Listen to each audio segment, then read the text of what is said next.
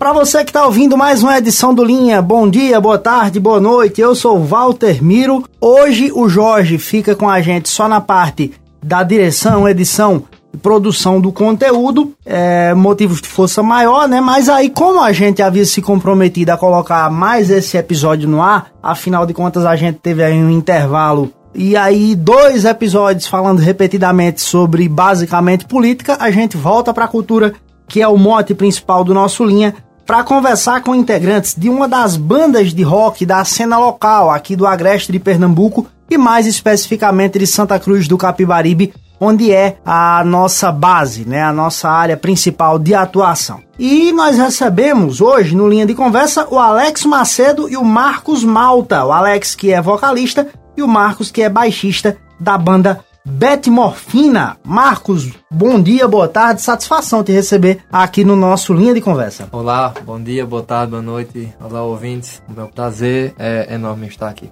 Vamos embora, Alex. Bom dia, boa tarde. Obrigado pelo convite, tanto a você, Walter, como a, Jorge. E é uma honra sempre estar falando de música, estar falando da, do nosso projeto também, sempre importante. A Beth Morfina é uma banda que está frequente nos festivais aqui da nossa região. A gente cita como lógico o principal o Capibaribe Rock, que é o festival principal aqui da nossa cidade.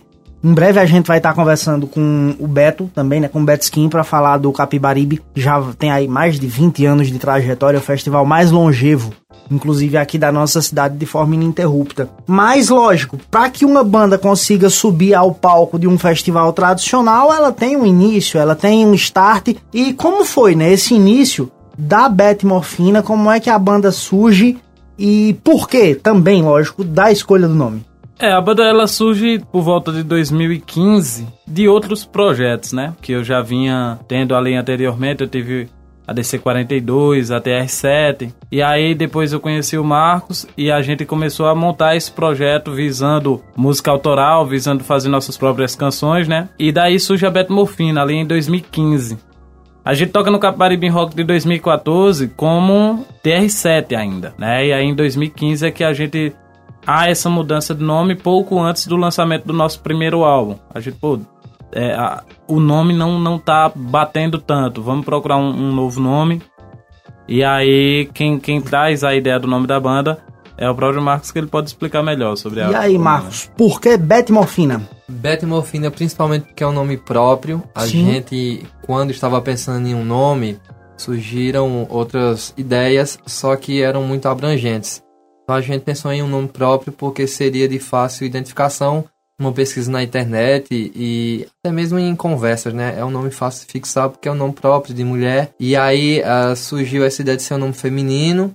Então veio primeiro o Betty, né, entre outras uh, sugestões, e o Mofina como um sobrenome. Uh, o Betty, inclusive, surgiu a partir de uma música da Camisa de Vênus, que é uma banda dos anos 80, né, sim, né, muito sim. popular no, no rock do Brasil é, chamado Beto Morreu. E a partir disso a gente criou esse nome que também já trazia um pouco dessa vertente punk que era presente no núcleo dessa banda que Alex citou, TR7, que era uma banda que eu conheci. Uh, André Aragão também era guitarrista dessa banda e Alex e André formavam um núcleo que era mais próximo dos sons que eu também ouvia, né? Eu morava Legal. em outro município, morava em Jataúba, na verdade na zona rural de Jataúba, no sítio Mariana. Abraço pessoal da Mariana. Um abraço a todos de Jataúba. um abraço Jataúba, que é uma cidade vizinha aqui a nossa Santa Cruz do Capibaribe, onde tem um cotidiano muito ligado, né?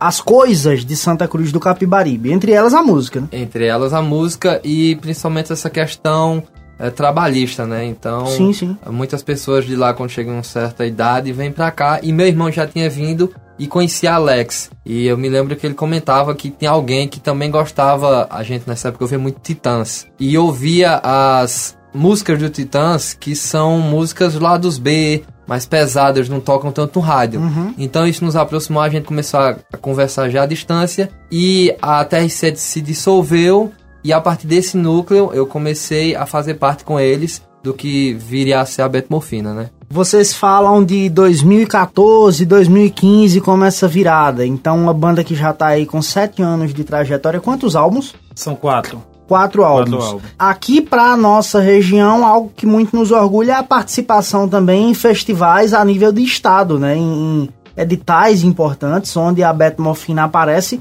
e representa a nossa cidade com louvor, recebendo premiações, recebendo citações de nível estadual, né, Alex? Fala um pouquinho disso pra gente.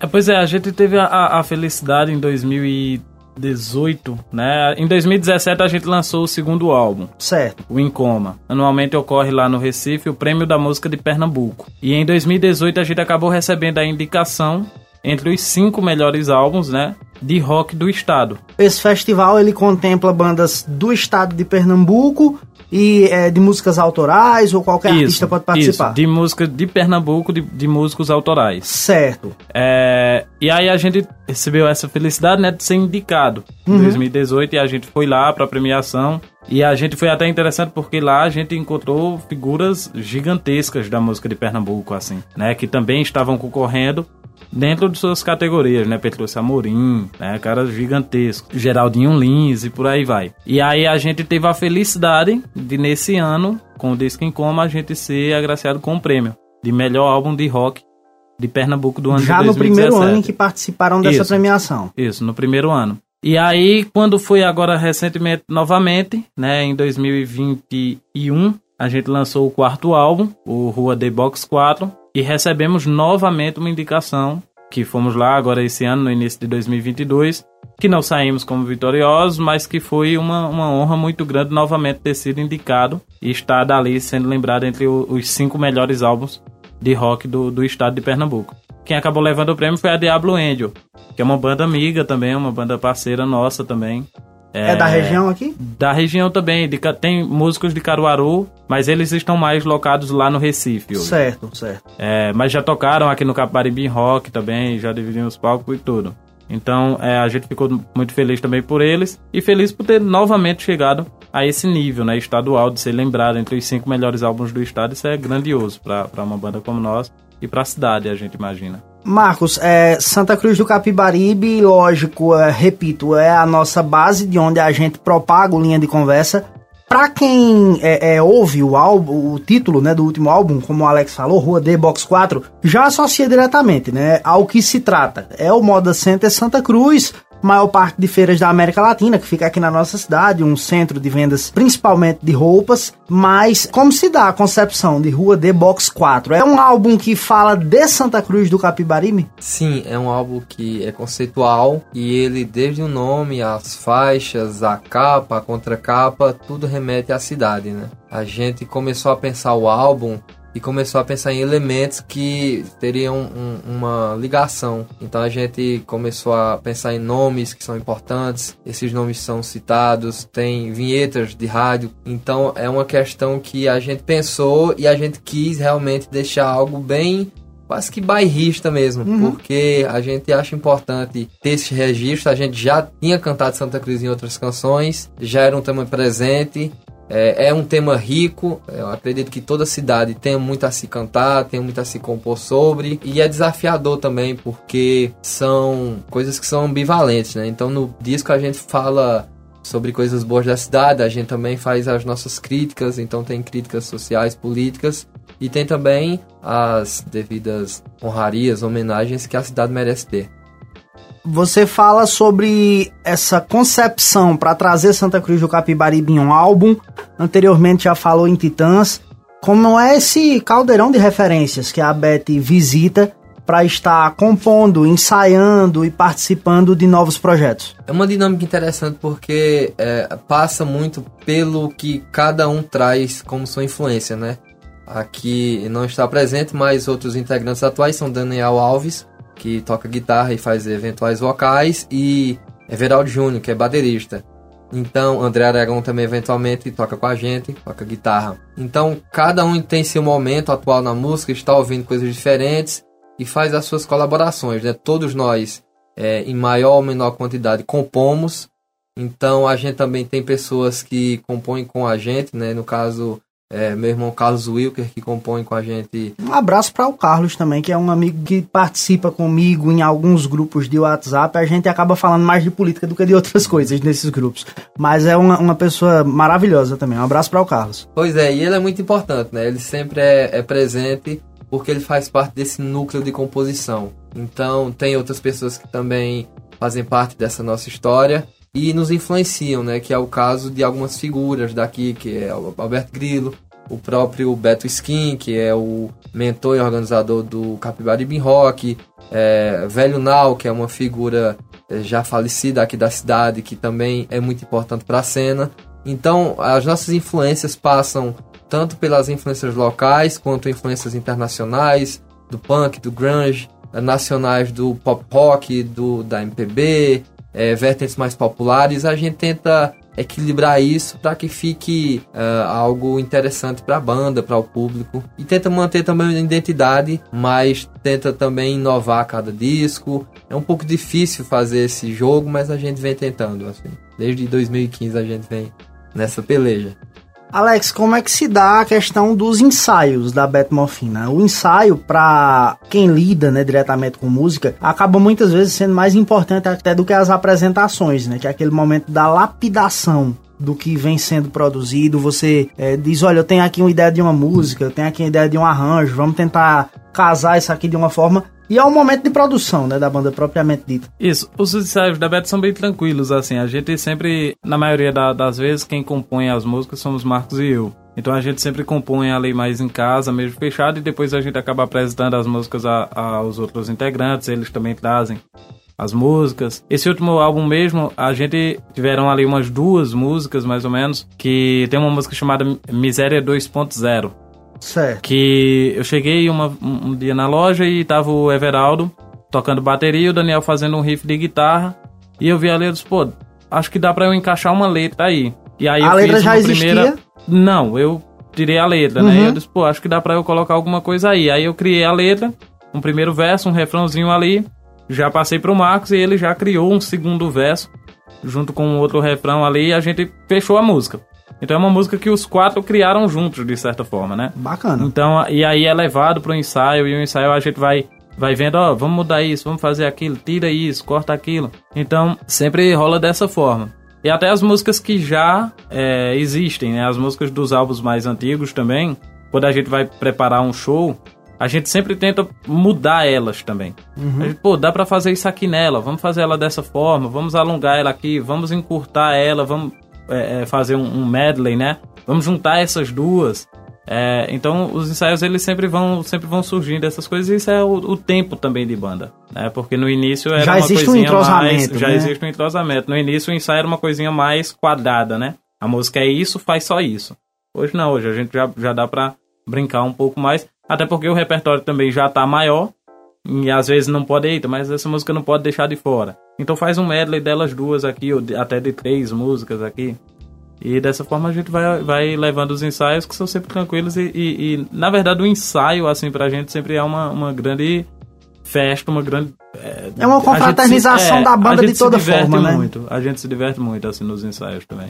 E com relação à própria escolha do repertório, você dizia algo que é importante, né? Quando a banda passa a ter um repertório um pouco maior, começam a surgir essas necessidades de a, apresentar algo novo, mas trazer algo também que o público já conhece. Essa escolha, é, ela se dá com base do local onde vai haver a apresentação ou vocês têm um repertório um pouco mais fixo? É, a gente tem um repertório um pouco mais fixo.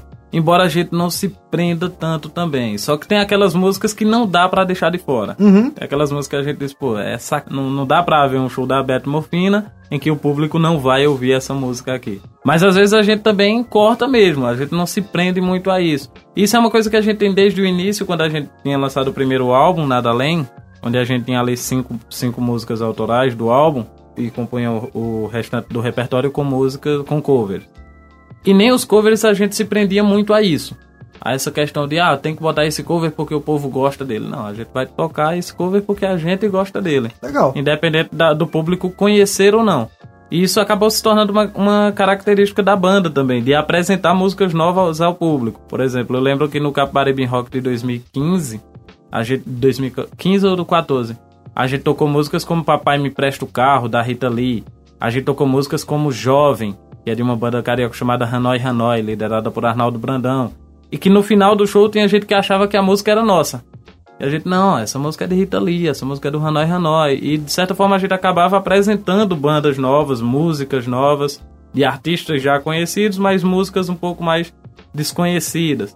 Então isso também acabou se tornando uma característica da, da banda. Deixa eu voltar a perguntar aqui ao Marcos, que a gente tá muito preso à questão da banda, mas a banda ela existe, lógico, muito além né, dos ensaios, da produção, da gravação. Não dá para você manter um projeto sem ter ali, como a gente já falou, do entrosamento, de uma proximidade. É, o que vocês costumam fazer juntos, além de música? O próprio processo de ensaio, de shows, ele já agrega uh, outros eventos, né?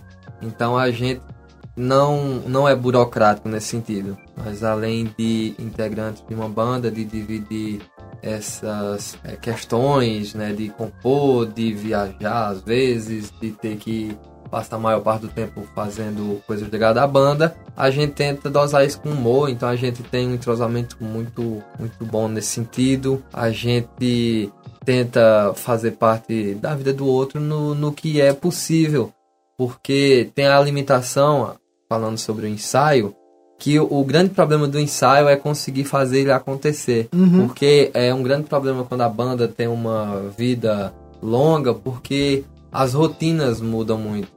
Então, quando a gente começou a banda, a gente tinha por volta de 20 anos, 20 e poucos anos. Daniel, muito menos que isso. Então, naturalmente que as responsabilidades aumentam em outros âmbitos da vida. Então, a, a, a dificuldade que surge na banda não é no sentido de entrosamento criativo. A gente sempre tem bala no gatilho. A questão é realmente do, do tempo, conseguir organizar as agendas. E aí, nesse sentido, pesa um pouco mais. Mas, uh, no sentido de relação, a nossa relação é, é saudável. Claro que a gente já teve saídas de, de, de integrantes de banda que é, não foram tão amigáveis assim, mas nunca descemos o nível.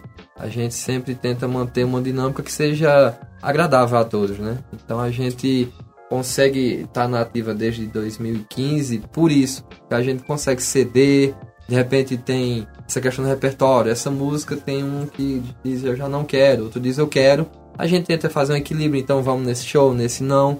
Tenta fazer essa política, tenta uma democracia na banda é, o que às vezes é difícil e às vezes é o que é, impossibilita que outros projetos não, não vão para frente, né? E a gente também tem essa tem uma relação também que a gente tem muito uma troca entre a gente de, de referências, de, de indicações de, de cinema, de, de música. Então vai para além de, de, dessa questão da banda, né? A, a, relação da gente é uma relação realmente de, de, de amizade, amizade né? mesmo, é é, os quatro ali de, de frequentar a casa, de sempre, ó, oh, vamos sair, vamos almoçar, vamos, ó, oh, vem almoçar aqui em casa. Então a gente tem muito essa relação também. Não é só a banda. Inclusive o grupo da banda, a gente é, é, dá mais risada de meme do que propriamente fala da banda. né? Então é, tem muito essa questão assim que eu acho que isso faz com que pelo menos o núcleo, que seria Marcos, Daniel e eu, a gente esteja junto desde o início. E também tem a questão de ninguém na banda ser contratado, né? Nunca a, a, banda tem essa limitação financeira que ajudou a ter uma vida longa, que a gente nunca teve essa ideia de que alguém precisava tocar pra gente e receber para isso. Embora no início a gente tivesse dificuldade, inclusive com bateristas para fixar, a gente tinha em mente que alguém teria que estar com a gente por essa é, sensação de fazer parte de uma banda. A gente então sempre tenta puxar alguém que compõe menos para compor com a gente, para se sentir parte de um todo, para não sentir que é ali um contratado, que é alguma coisa, até porque a gente não tem condição alguma de contratar ninguém, né? Você fala de algo importante que é essa questão de limitação financeira. Não era para ser uma frequente, né? Mas acaba sendo, principalmente para o músico autoral, para até mesmo a questão de produção de discos, é, participação em festivais. Como é que isso acaba acontecendo? Vocês arregaçam as mangas em busca de patrocinadores pontuais? Às vezes esse patrocinador é o próprio integrante da banda? Na maioria das vezes. Na maioria das vezes. Inclusive, o terceiro álbum, a gente teve um, uma certa dificuldade em lançar, o Não Posso Me Abalar, e o Everaldo, na época, estava entrando na banda. E a gente tava com uma dificuldade financeira em, em lançar ele, e ele entrando na banda, ele disse, não, eu banco. E aí ele foi lá e, e ajudou a gente a, a, fazer o lançamento do álbum. O álbum já estava todo pronto, uhum. já só faltava essa questão do lançamento mesmo. E ele financiou essa, esse lançamento. O título é bem sugestivo, né? Não posso o, me não abalar. Não posso me abalar, exato. E aí a gente conseguiu lançar, então a gente não, não corre muito atrás de patrocínio. Na maioria das vezes o, os lançamentos eles são sempre vindo ali de cachês de shows, porque a banda é uma coisa que a gente não vive disso. A gente não vive de música. Cada um tem seu é, sua profissão, cada um tem o seu ganha-pão. E a música é mais um trabalho, eu não queria dizer um hobby, mas é mais uma acaba questão sendo um projeto paralelo, né? É, acaba sendo e mais uma questão da gente também é, é da vazão, né? É isso, da gente realizar um sonho, meio que começou com isso, meio de ter música, de gravar as nossas músicas. E isso é nos mais... dá liberdade criativa. Que legal. Isso. Como a gente não é, precisa é, seguir uma corrente, que há a corrente, a gente tem consciência disso pela região que a gente vive, então a gente não fica dando uh, murro em ponta de faca. A gente sabe que financeiramente às vezes não é tão interessante para um patrocinador investir em algo que uh, agora o rock, né? E na verdade, na maior parte do tempo no Brasil, sempre foi algo assim periférico. Então ele nunca esteve, uh, exceto pelos anos 80, alguns lampejos também em outras décadas, em destaque. Então a gente Uh, sabe que tem uma cena também que acontece dentro do rock na região. Há muito mais eventos hoje em dia voltados para esse público, né? Como são o caso de motofests, enfim, que acontecem frequentemente. Mas ali há uma cultura que quer ouvir determinada música. A música autoral não tem tanta brecha. Então a gente no início até que tentou se enfiar em alguns locais desse, mas a gente esbarrava nessa questão de que para eles não é tão interessante a música autoral e a gente também entende, mas a gente também consegue dar vazão, consegue participar de premiações, a gente consegue participar de eventos como Capibara e Rock, que abrem espaço, e a gente segue dessa maneira. E que faz mais sentido pra gente também. Faz mais sentido a gente estar tá dentro de um festival como o Capibara e Rock, que valoriza esse trabalho autoral, do que um festival que espera que a gente chegue lá para tocar músicas de Legião Urbana, de Capitão Inicial, nada contra. Que a gente gosta bastante. Mas que a gente, e que a gente gosta bastante. Só que a gente acha mais importante mostrar as nossas próprias músicas. Né? Então a gente fica muito nessa, a gente sempre esbarrou nessa, nessa questão de que esses festivais eles buscam muito esse, esse tipo de banda, é, esse tipo de repertório e que a gente não oferece e que a gente também nunca pensou em baixar assim a, a cabeça para essa questão de que, tipo, não, vamos deixar a nossa música de lado e vamos tocar o que eles pedem. Pelo contrário, a gente continua fazendo a nossa música, a gente continua é, dentro do nicho que, que a gente acha que a gente merece estar também. Deixa eu falar um pouco agora a respeito dos shows. São um momento de literalmente você apresentar o projeto, né, de você ter um contato ali direto com o público. Nós ainda estamos vivenciando uma pandemia, mas ela já está bem mais arrefecida. Nós tivemos um momento mais crítico. Como se dá essa questão de voltar aos palcos, de voltar a ter esse contato direto? É uma sensação de primeira vez? Quando vocês voltam a se apresentar já nesse período, a gente está chamando de forma teimosa de pós-pandemia? Sim, é uma sensação diferente. A gente é, tocou durante a pandemia é, no Capibaribe Rock, que teve uma edição totalmente virtual, né? Totalmente virtual, então a gente fez parte, foi estranhíssimo tocar sem público, não parecia um ensaio, não parecia um show, era, era muito diferente. A gente, nesse sentido, é um pouco uh, ainda antiquado, eu diria assim, a gente não é tão tecnológico. Então a gente se sentiu muito estranho, mas a, a próxima edição que a gente tocou também foi presencial. E foi justamente nesse início é, entre Nessa aspas, abertura de palco, né? Nessa Exato. abertura de, de retorno de eventos. Então foi muito bom o show, pelo menos pra gente, porque teve uma energia de é, realmente entrega. A gente tava, estava com esse álbum lançando Rua The Box 4, então a gente teve muita música nova, o que é bom também, né? Tocando um pouco no assunto do repertório, a gente quando tem um álbum novo, tenta também é, trazer a maior parte das músicas que a gente consegue tocar novas, porque tem um barato Legal. novo. E aí a gente vai mesclando um pouco a músicas de outros álbuns, que é o que a gente quer ver em bandas que a gente acompanha também, né? A gente quer ouvir as músicas novas, mas quer ouvir aquelas velhas. Então foi uma sensação muito boa. Eu acredito que a região ainda está tímida nesse sentido de eventos voltados para esse público, mas lentamente está voltando e novos projetos acredito que estejam surgindo também. E é esse boom da, da pós-pandêmico, né, que, que todo mundo quer fazer parte de, de eventos, todo mundo quer celebrar que naturalmente é algo muito positivo. Não, é porque eu ia falar dessa questão do, do show, né? principalmente desse show aí da, da volta, né, dos eventos, Uhum. que a gente conseguiu fazer um repertório onde a gente colocou ali o, o que a gente pode dizer que são os clássicos da banda. E a gente colocou, acho que das sete, a gente tocou seis músicas do álbum novo. Né? Então foi algo muito, muito. é, o álbum novo realmente dominou o repertório.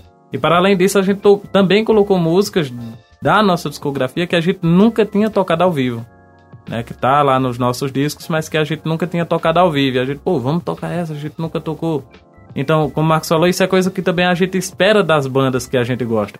Né? Quando a gente, por exemplo, a gente vai em um show do Titãs, que é a nossa banda favorita, a gente quer ver eles tocando polícia, a gente quer ver eles tocando bichos escrotos, mas a gente também gostaria de ver eles resgatando músicas como Medo, a gente também gostaria de ver eles resgatando músicas como Taxidermia, então, que são músicas mais desconhecidas da discografia deles, que eles tocaram talvez ali apenas na, na época mesmo do, do álbum. Então, já que a gente gostaria tanto que as bandas que a gente gosta fizessem isso, a gente busca fazer isso com a Beto Morfina. Marcos Malta e Alex Macedo foram os nossos entrevistados hoje aqui no Linha de Conversa. A gente vai encerrando essa edição é, da mesma forma como em todas as outras. Geralmente o Jorge e eu damos as dicas primeiro, mas hoje eu vou deixar espaço para vocês. No finalzinho do Linha, a gente traz dicas de filmes, séries, livros, álbuns, algo que você esteja consumindo e que considere importante de ser compartilhado com o público. Então vamos por ordem alfabética, Alex. Eu vou indicar o álbum Rua D Box 4, da Beto Morfina. Que legal. né? E de cinema a gente gosta muito de filmes de terror, a gente sempre acompanhou muito assim. E eu vou indicar aqui o, um dos que são os meus favoritos. É um pouquinho dá trabalho de achar, mas se procurar aí na internet vocês vão achar que é o filme O Homem de Palha, de 1974. É um filme sensacional, infelizmente um pouco esquecido. É protagonizado ali pelo Christopher Lee, que inclusive em uma entrevista foi perguntado a ele qual era o filme que ele mais gostava ali da carreira dele, o filme favorito que ele tinha feito ali na carreira dele, e ele citou O Homem de Palha. Quando muitos ali esperavam que ele fosse citar O Senhor dos Anéis ou alguma coisa do tipo, ele citou O Homem de Palha. É um filme sensacional. Então acho que a minha dica é essa. Beleza, então. Marcos Malta, tua dica para os ouvintes do Linha de Conversa. Minha dica de álbum seria um álbum da Projeto Lisérgico, que é um álbum que eu não sei se está disponível na internet, então vai ser uma dica bem talvez difícil de se encontrar. Então é uma cobrança aí a Beto Skin porque ele já upou no YouTube. E nesse álbum é, dessa banda Santa Cruzense tem músicas que a gente já gravou em nossos discos. Na verdade a gente já gravou em três ocasiões, né? A gente já gravou três canções. E é uma grande influência para a nossa banda. Então eu indico esse disco que é de 2000 e... 2000. 2000? Acredito que seja do, do ano 2000. Tá aí a dica, tem ótimas canções como Fósseis, que a gente já gravou. Prenúncio do Fim, uh, PE90, que a gente gravou nesse álbum mais recente, Rua The Box 4. Então essa é minha dica de álbum. Minha dica de filme ou série, eu indico que as pessoas uh, explorem o universo Shakespeare. Então assistam Chaves, Chapolin. Também é difícil de se encontrar. Assistam... No momento tá difícil, Tá né? difícil porque está fora da, da televisão, né? Então tem toda essa briga judicial entre a Televisa e a família do falecido Roberto Gomes Bolanhos. Mas que explorem Chaves, Chapolin, uh, uh, Chompiras, enfim, Chaparrão Bonaparte, todo esse universo do humor que também é algo muito presente na, na nossa banda e é um consenso, eu acredito, entre a gente, esse tipo de humor a gente gosta muito e eu tenho certeza que todo o público também. A minha dica agora para você ouvinte do Linha de Conversa, como o Jorge falou na edição passada, né? Inclusive nós não tivemos o Linha por duas semanas porque eu estava acompanhando, né, o, o tanto a questão de trabalho de parto. Quando a gente é pai volta a ter contato com o universo de fralda, de chupeta, de de, de todo um, um arcabouço ali que com o passar do tempo vai ficando um pouco esquecido, né? E da mesma forma que meu filho mais velho, Pedro, eu passei a acompanhar alguns tipos de conteúdo para apresentar ele, para já desde cedo criar um momento pai e filho. E eu achei algumas playlists bem bacanas no Spotify, inclusive, que é a Queen para bebês, Beatles para bebês, Coldplay para bebês. Então, coloque para bebês no, no seu tocador preferido. Vai achar ali uma enormidade de bandas, bandas boas. E o meu moleque vai, nessa edição do Linha, tá completando 21 dias. Mas possivelmente já ouviu Bohemian Rhapsody algumas vezes. É algo que vai ser bem bacana, inclusive, para a construção né, cultural dele. Um forte abraço para o nosso querido Jorge Luiz, que, repito, hoje, por motivo de força maior, não esteve participando dessa edição do Linha de Conversa. Eu sou Walter Miro, conversei com Alex Macedo e com Marcos Malta, da Beto Morfina, que fizeram parte do episódio de hoje do Linha de Conversa.